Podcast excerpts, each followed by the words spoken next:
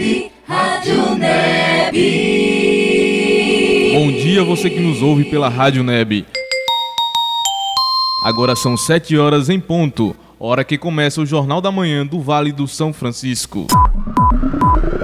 Bom dia, Vale!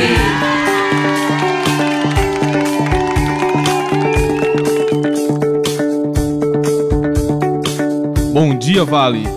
No ar nesta segunda-feira, 3 de dezembro, e eu começo saudando minha parceira de bancada.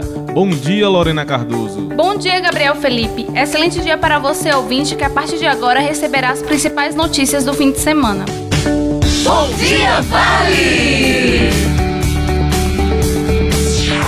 Final de semana marcado por chuvas em Petrolina e Juazeiro. Vestibular da UNEB é realizado em 25 cidades baianas. Vitória e Esporte são rebaixados no Campeonato Brasileiro. Festival Edésio Santos da Canção encerra com show de Luiz Caldas e premiações. Ai, ai, ai, caranguejo não manda pra trás. Ai, ai, ai, essa gente é que fala demais, o rapaz. Entrevista especial com o cantor Júnior Mota sobre o Dia Internacional do Samba. Bom dia, Vale!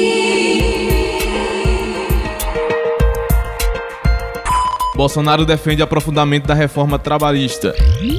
O presidente eleito Jair Bolsonaro defendeu hoje um aprofundamento da reforma trabalhista aprovada pelo Congresso no ano passado. Bolsonaro afirmou que a legislação atual faz com que seja horrível ser patrão no Brasil. Entretanto, o presidente eleito não explicou quais mudanças devem ser feitas. Gilmar Mendes pede visas e julgamento de habeas corpus de Lula é suspenso. O ministro Gilmar Mendes, do Supremo Tribunal Federal, pediu vistas e suspendeu a votação do habeas corpus feito pela defesa do ex-presidente Luiz Inácio Lula da Silva. Até então, apenas Edson Fachin e Carmen Lúcia haviam se manifestado pela rejeição do pedido na segunda turma do STF. Além de Gilmar Mendes, restam ainda os votos de Celso de Mello e Ricardo Lewandowski, presidente do colegiado. A defesa pede que Lula seja solto sob pretexto de que houve imparcialidade do ex-juiz federal Sérgio Moro. Faturamento da indústria brasileira cai 2,2% em outubro, aponta CNI. De acordo com os dados divulgados ontem pela Confederação Nacional da Indústria, CNI, o faturamento industrial brasileiro caiu 2,2% no mês de outubro em relação ao mês anterior. Em comparação a outubro do ano passado, as vendas das fábricas brasileiras foram de 2,4% maior. Considerando o período de janeiro a outubro de 2018, o desempenho foi de 4,8% acima do mesmo período em 2017. Governo diz que 30% dos médicos inscritos no Mais Médicos iniciaram as atividades. Cerca de 30% dos profissionais inscritos no edital do Mais Médicos já se apresentaram nos municípios para iniciar as atividades, aponta balanço divulgado hoje pelo ministro da Saúde. Os outros selecionados têm até o dia 14 de dezembro para entregar a documentação necessária e confirmar o interesse nas vagas. Paul McCartney faz shows pelo Brasil em março de 2019. O ex-Beatle voltará ao Brasil para dois shows em março de 2019, no dia 26 na Arena do Palmeiras, em São Paulo, e no dia 30 no estádio Couto Pereira, em Curitiba. As apresentações fazem parte da The Fresh Up, tour que também passa por Chile e Argentina. Haverá pré-venda exclusiva para fã a partir das 20 horas. Bolsonaro entrega taça de campeão ao Palmeiras. O presidente eleito Jair Bolsonaro esteve no jogo do Palmeiras no Campeonato Brasileiro de 2018. O time já havia se sagrado campeão com uma rodada de antecedência e jogava apenas para cumprir tabela diante do já rebaixado Vitória. Bolsonaro foi convidado pela diretoria palmeirense a entregar a taça aos jogadores. Houve divisão entre apoiadores e críticos do político nas arquibancadas. 7 horas e 4 minutos. A gente volta já com as notícias locais. E aí, mano, rola um fuminho do bom aí? Tem sim, ó, chegado. Aí, aí quanto morre nessa parada, hein? Aí morre um pai de família no farol, uma dona de casa na porta do banco, um adolescente na escola, uma criança de bala perdida. Quem financia a violência é o tráfico de drogas. E quem sustenta o tráfico é você. Se você for comprar, lembre-se do preço. Associação Parceria contra Drogas. Bom dia, Vale! Voltamos com as notícias locais. E o dia amanheceu nublado em Juazeiro e Petrolina, depois de um final de semana de muita chuva. Gabriel, estávamos precisando dessa chuva para refrescar um pouco, não é? Verdade, Lorena. Chuva muito bem-vinda. A temperatura já está mais amena. Agora o termômetro marca 23 graus na cidade de Juazeiro e 24 graus em Petrolina. Mais sobre a chuva e as notícias do final de semana agora no nosso Rádio Jornal. Bom dia, Vale.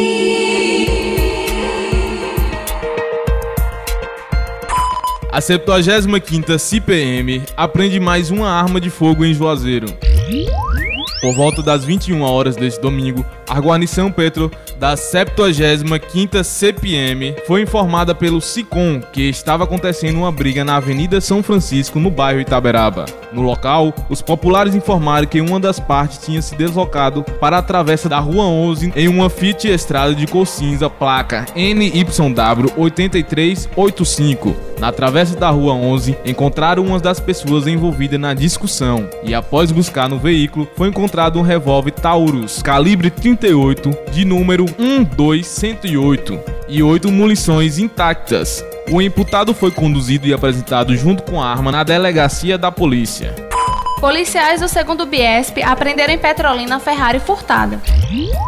Uma equipe do segundo Batalhão Integrado Especializado de Policiamento Biesp apreendeu em Petrolina por volta das 23h15 do sábado uma Ferrari vermelha. Segundo o boletim policial, o veículo estava com restrição de furto e era transportado por um caminhão guincho que tinha parado em um posto de combustível na Avenida Dr. Ulisses Guimarães, bairro Coab Monsangano. Após consultarem a placa da Ferrari e constatarem a restrição, os PMs apreenderam de imediato o veículo que foi levado junto com os condutores para a Delegacia de Polícia Civil do Ouro Preto, Jardim Maravilha, onde a ocorrência foi registrada.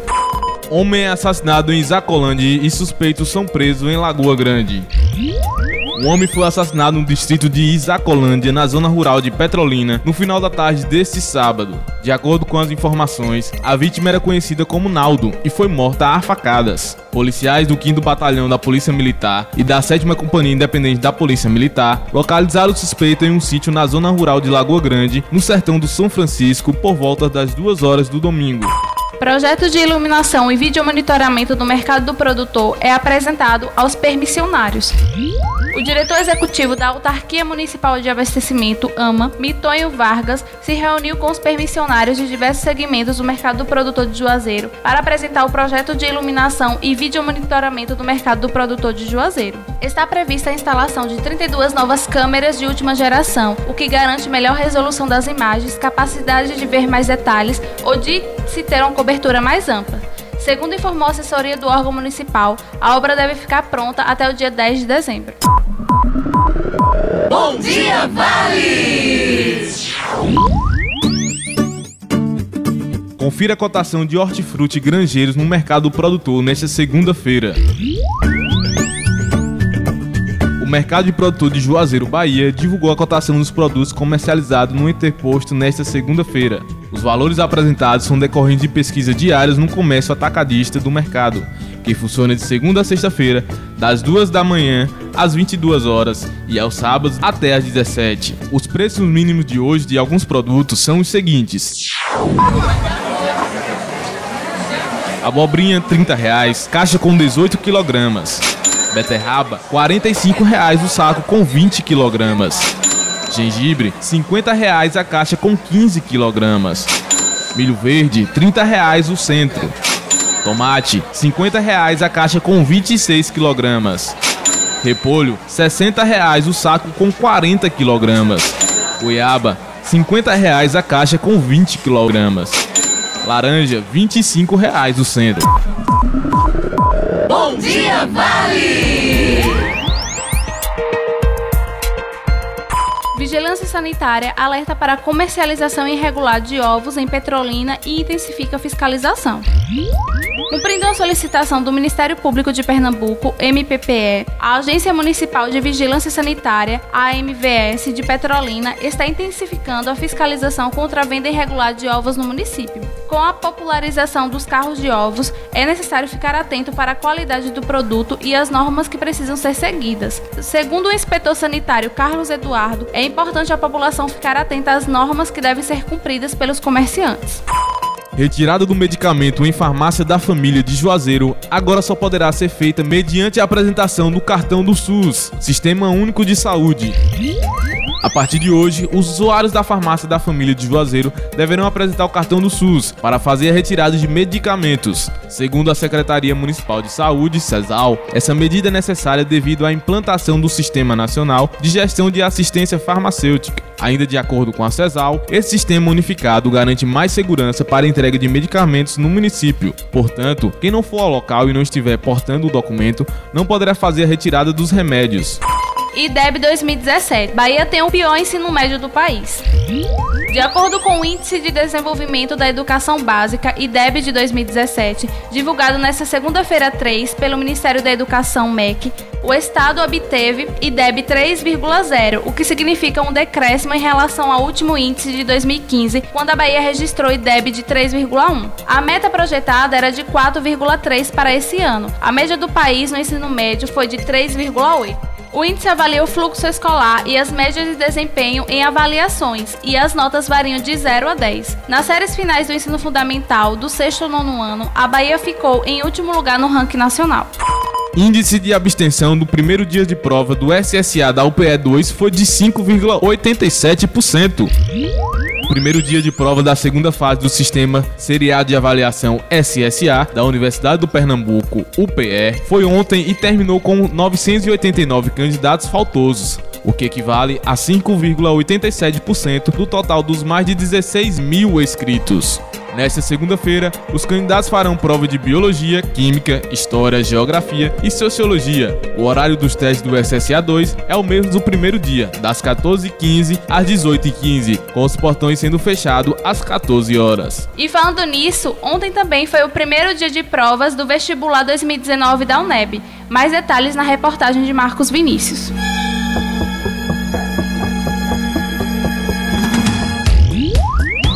Nesta segunda-feira e ontem foram aplicadas as provas do vestibular da Universidade do Estado da Bahia, UNEB. Os estudantes tiveram 4 horas para a realização das provas, que teve início às 8 da manhã e foi até às 12 horas, hora local. Os portões foram abertos às 7h20 e fechados às 7h50. O vestibular foi realizado em Salvador e outros 25 municípios do estado. O número de inscritos superou mais de 38 mil pessoas. Os alunos Luan Santos e Cristina nos contou como foi a prova e quais as suas expectativas. Rapaz, foi normal, assim.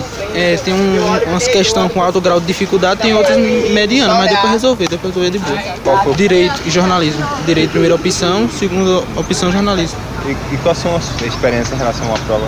É tirar uma nota boa, esperar o resultado e estou confiante. Uma nota boa. Tu fez a prova do Enem? Fiz. Qual foi a diferença você? Essa prova aqui é mais objetiva, ela vai direto ao ponto. O Enem é muito contextualista, sabe? É mais difícil ou mais fácil? Mais fácil. Boa sorte aí na prova. Obrigado. Achei muito boa, é, as questões realmente caíram, porque faz tanta coisa que eu estudei durante o ano. Em relação ao Enem, qual foi a diferença? A prova é muito melhor que o Enem, a UNEB. Eu, eu achei é, a quantidade de questões, é, as questões em si, o tempo para você resolver as questões, você tem mais tranquilidade para resolver a prova. É mais fácil ou mais difícil? Eu acho mais fácil, porque o Enem está ficando muito específico e ele não está abordando tipo uma matéria, tá? Três matérias e uma questão aí. Rádio Neb, Rádio Neb. Escola da Rede Municipal de Petrolina investe em show de talento para estimular a aprendizagem dos estudantes. Para despertar na comunidade escolar o prazer pela arte, a Escola Municipal Santa Terezinha, no bairro Dom Avelar, zona norte de Petrolina, realizou no último sábado a terceira edição do Show de Talentos, que teve como tema Eu Amo Cinema.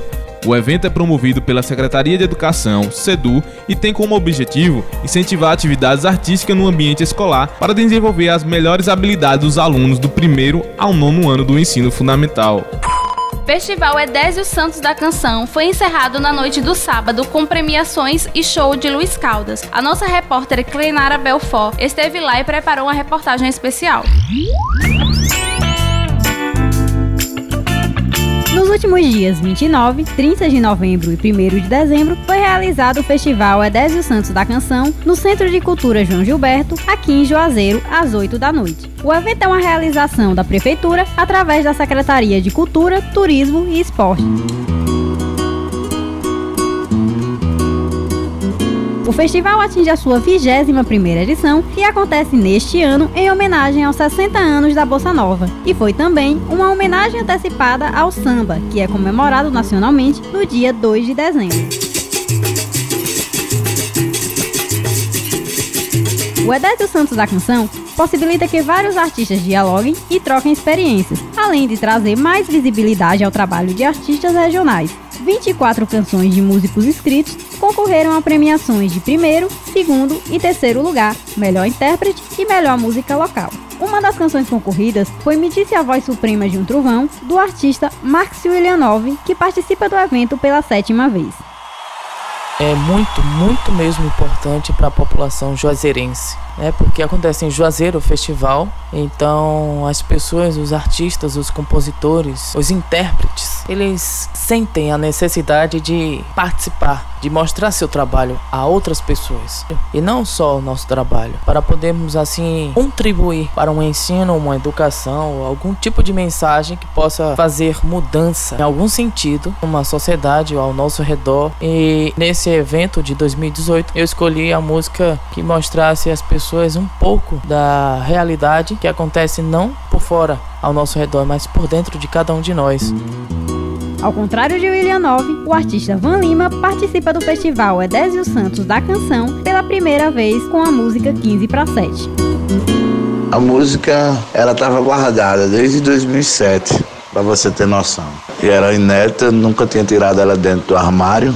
Eu fiz no dia 7 do mês 7 de 2007. Faltava 15 para as 7 da manhã, quando eu terminei.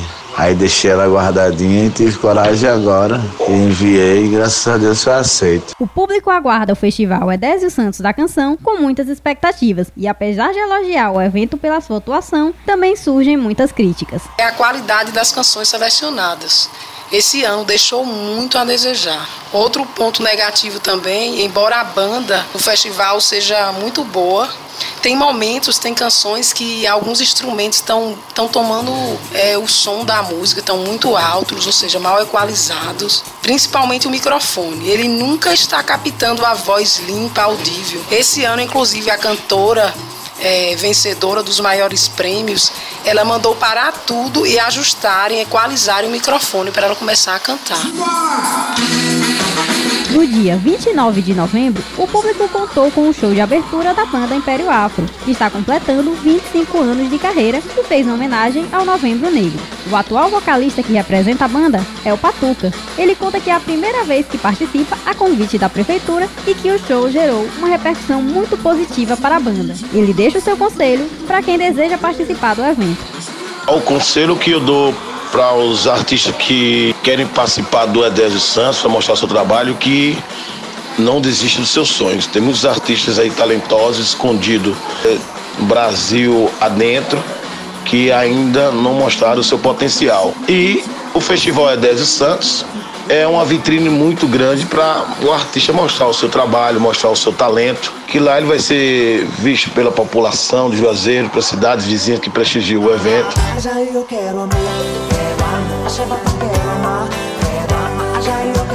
O festival teve encerramento no seu último dia com Luiz Caldas, onde a população pôde curtir bastante e já aguarda a 22ª edição no próximo ano.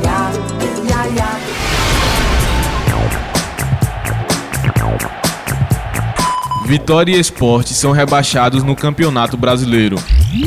O rubro-negro pernambucano venceu a partida diante do Santos, mas dependia de uma combinação de resultados que não aconteceu.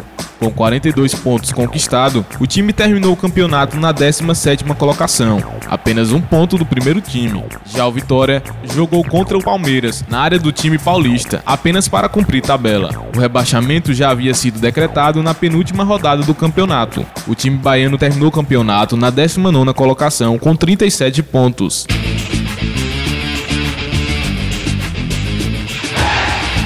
E a gente recebe agora Renata Alves, que vai explicar pra gente o que aconteceu com os dois times nessa temporada. Bom dia, Renata!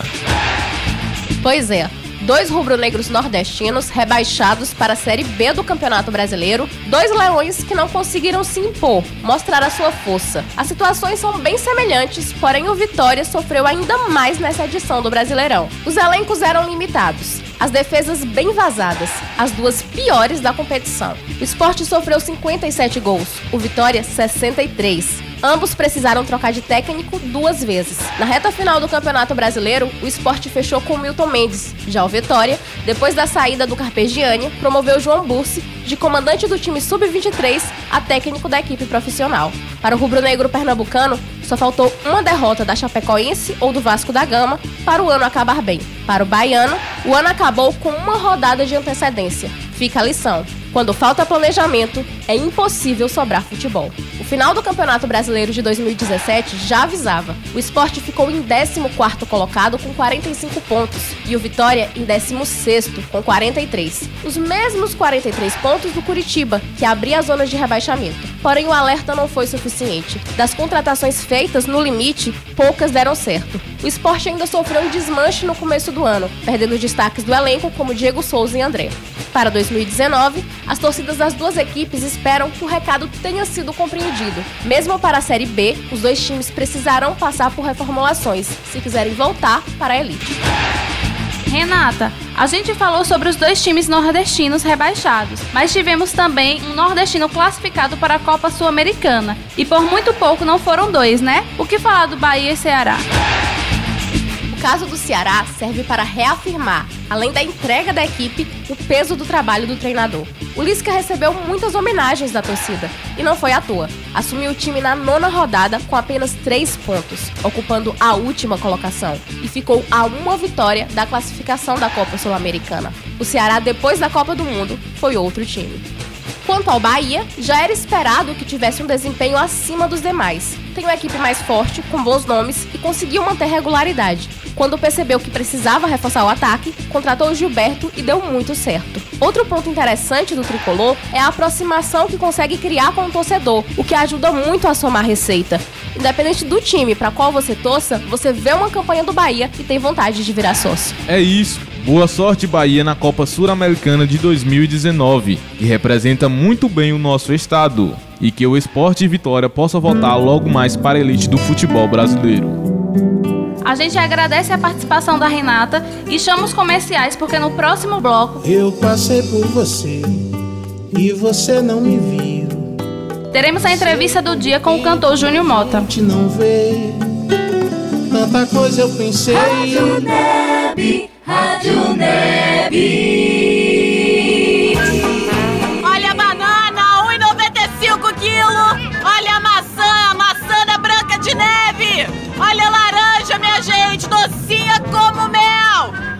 Promoção e pra mocinha. Na minha mão é mais barato. Ô, gente, olha as frutinhas. Tá tudo fresquinho e vai acabar. É só hoje, gente. Ô, dona Maria, chega aqui na banca.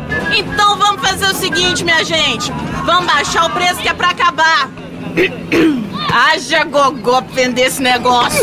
Anuncie no rádio o veículo de comunicação mais instantâneo e eficaz para a divulgação de sua marca. Vai, vai, pode levar que agora é de graça.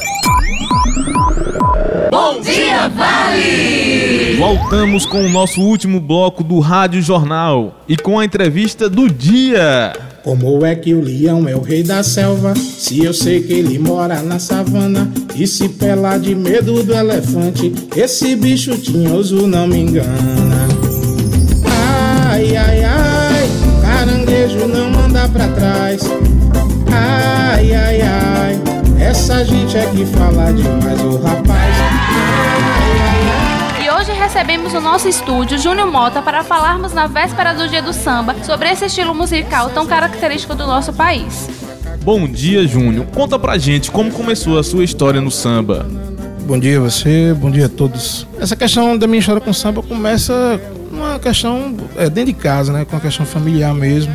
Meus tios todos eram envolvidos com música, batucadas e em Juazeiro, antigamente o carnaval era meio que uma extensão do carnaval carioca, né? Nós tínhamos aqui várias escolas de sambas e batucadas e nessa pegada aí a minha, minha família, meu tio Maninho, Bulldog, meus, meu tio Benito, ambos falecidos, eram ritmistas e a- tocavam com, com vários músicos da cidade, inclusive com, com João Gilberto, com o finado Edésio Santos.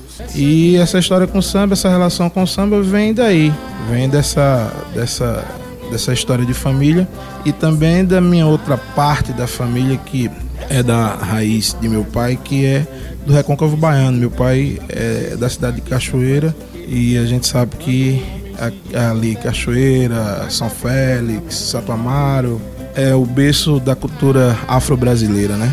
Nós temos grandes nomes do samba no país, mas a gente quer saber as suas referências. Quais os cantores que te inspiram? São as pessoas que sempre estiveram próximo de mim, além de, de da minha família, dos meus grandes amigos que, que me introduziram na música, como João Sereno, como Neto e tantos outros artistas de Juazeiro que é, levantam, sempre levantaram essa bandeira do samba. Embora eu hoje tenha mais essa bandeira em punho, mas na realidade João Sereno, que hoje faz forró, faz cantoria, mas a gente se conheceu fazendo samba e fazendo música de negro, por assim dizer. O Brasil é um país do samba, mas e o Vale do São Francisco? Como você avalia esse espaço do samba na nossa região? É, essa tradição de Juazeiro é, meio que se acabou, né?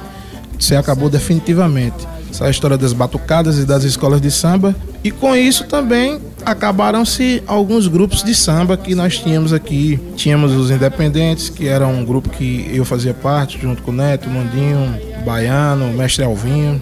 E tínhamos outros tantos grupos, tinha o Ginga do Samba, que era liderado por Manassés, tínhamos o Bambas do Pagode, em Petrolina tínhamos o grupo Scorpions e Acho que em Petrolina ainda resiste uns dois grupos de samba, por incrível que pareça, né? Do outro lado da ponte ainda permanece. E aqui do lado de cá só eu mesmo, com trabalho autoral, que vou estar tá, inclusive voltando aos palcos aí dia 29 de dezembro, numa homenagem ao mês do samba, que é dezembro, porque 2 de dezembro é o dia do samba. E como a gente não fez lá atrás, a gente vai fazer dia 29 lá no Macbeth, aqui em Juazeiro. Agora nas festas de fim de ano, há uma procura maior de show de samba? É, já foi mais, né? Já foi mais. Ontem mesmo eu fiz uma festa, uma confraternização entre de, de pessoas amigas, mas já foi um, já foi mais requisitado. Eu acredito que é um ritmo que, embora às vezes ele enfrente seus baixos, às vezes ele está no seu auge, mas ele nunca sai de cena porque é o único ritmo genuinamente brasileiro com influências africanas, mas que nasceu no Brasil, né? E o seu trabalho autoral, Júnior Mota, como é que tá? É, a gente tá com algumas composições prontas e é, é, porque também o mercado meio que mudou nessa, nessa história e nessa pegada de, de produção fonográfica, né? As pessoas não, não compram mais discos, se a gente observar. Geralmente a gente tá fazendo as coisas e colocando nas plataformas. A gente tá com alguma coisa pronta, 2019 vem de novidade aí. Júnior Mota, todos nós sabemos e vimos a sua amizade e parceria com o saudoso poeta Manuca Almeida. Quais foram as influências dele na sua vida como homem e profissional do samba? É, Mano Calmeida é, é, a pessoa que vem na segunda fase da minha carreira, que eu digo que é a, a, a parte da criação. Né? Ele sempre me instigou e me incentivou para que eu fizesse meus trabalhos autorais e assim aconteceu. De lá para cá, é, eu tenho uma canção feita com ele que eu ainda não gravei, pretendo fazer isso, mas é, a gente a gente conviveu muito tempo, foi uma convivência muito intensa mas a gente só tem uma canção juntos. Mas ele que me incentivou a fazer meu disco autoral, fazer meu disco com, os, com as minhas músicas e músicas inéditas. Então eu, eu devo e rendo toda essa homenagem a Manuca nessa parte que dessa emancipação artística, né? Que a gente pode dizer assim. Bom, Júnior, para encerrar, a gente quer saber o que não pode faltar num bom samba. O samba, é, ele sempre foi feito na base do improviso, né? Acho que a gente dizer do que não falta de alguns elementos que é conhecido do samba, dos instrumentos, do pandeiro, a marcação, mas eu acredito que o que não pode faltar num bom samba mesmo é a alegria, a espontaneidade do povo, né? Porque o samba era um momento que os escravos tinham para celebrar e festejar, né? No final da lavoura ali, às vezes era era tipo que um, um, um tempo de de confraternização e desse povo, desse povo negro tão sofrido que sempre tira, fazia do, do, do limão uma limonada e com samba não era diferente, né? Eles pegavam ali o que eles tinham, né? Provavelmente para também cultuar os seus ancestrais, dentro da sua religiosidade. E a gente sabe que o samba é um, um ritmo que vem da, maí, na, da matriz do candomblé. É um ritmo candomblecista. Embora nem todo mundo que faça samba seja candomblecista, eu, por assim dizer, posso até não ser praticante, mas também adoro essa história que tem o nosso povo e que tem a nossa gente e a nossa raça.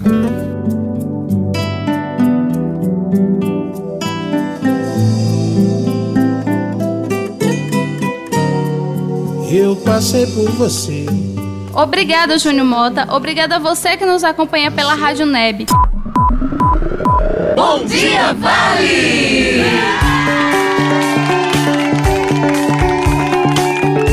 Bom dia, Vale chega ao fim. Mais informações do Jornal de Meio-Dia.